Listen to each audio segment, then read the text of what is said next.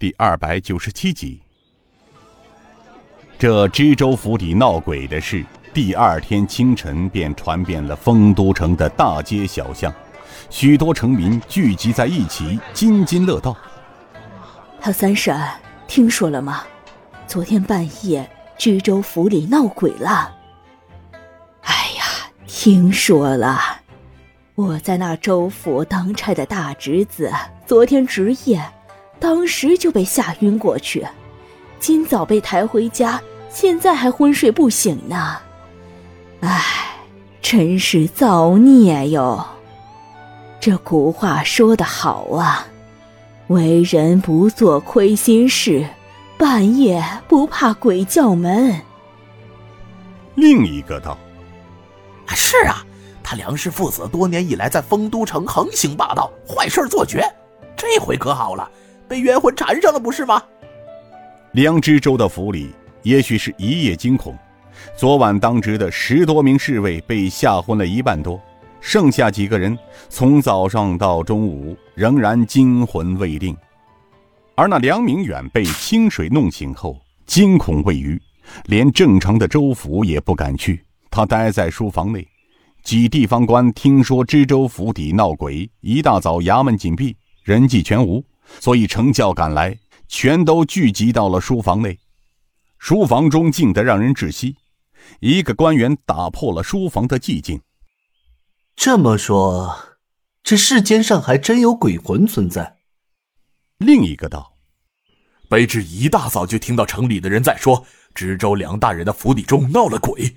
我是第一个进入府中的，当晚当值的所有侍卫全都看见了，是一男一女，样子很像严通判夫妻。后半夜当差的全都被吓晕了。”今早醒来时，便匆匆逃离了几个。那官员道：“这么说，城里的那些传闻，很有可能是逃走的几个侍卫传出去的。这还用得说吗？这是明摆着的事情嘛！梁府出了这么大的事，想瞒是瞒不了的。”梁明远道：“我看清了，一男一女。”的的确是严正坤夫妻，他他们就站在我床边，满脸都是血，都是血，样子太可怕了，太可怕了。一个中年师爷道：“这人世间之事，神秘莫测，变化万千，不是我们这些凡人所能窥视到的。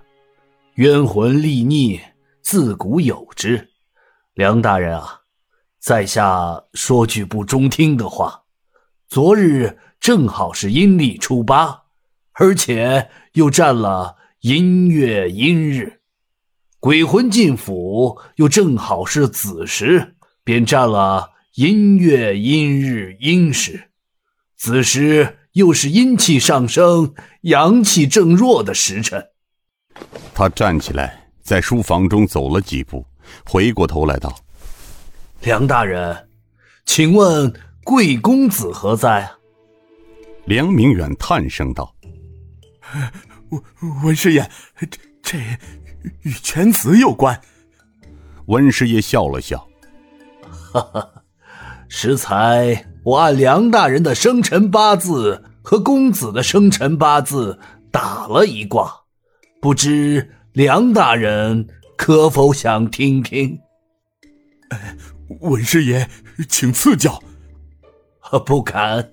刚才我打了一卦，是六十四卦中的太卦，阴上阳下，反复变通。太卦为六十四卦中最吉之卦，所以在《易经》总辞里说：“太，小往大来。”为之大吉也。照常，人问修旧太子是无上之吉，殊不知此乃问命。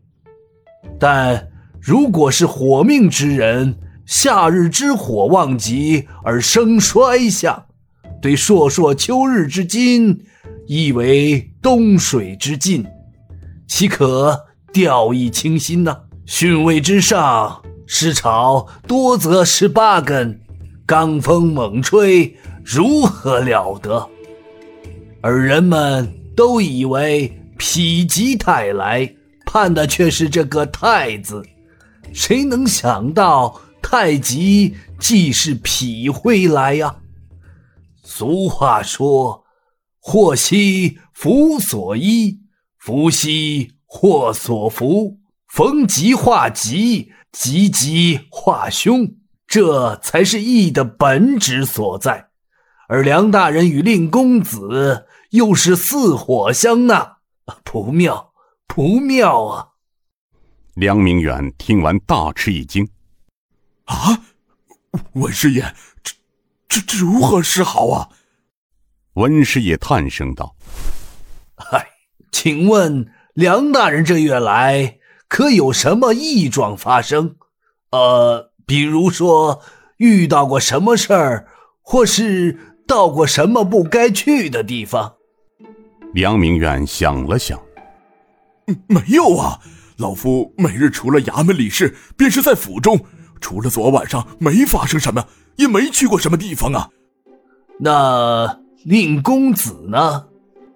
呃，小小儿他，夫人说他三天前出去的，还带着蜀中四杰，还有几个家奴。哎，前前日下午，家奴来府上找老夫，说犬子要兵符。严庄那边出现了几个打家劫舍的土匪，说是调动城防营的官兵去抓捕，今日未曾回来。温师爷屈指一算，面色大惊。梁大人刚才说什么？令公子调兵到严庄抓土匪？啊，那家奴三狗子是这么说的呀。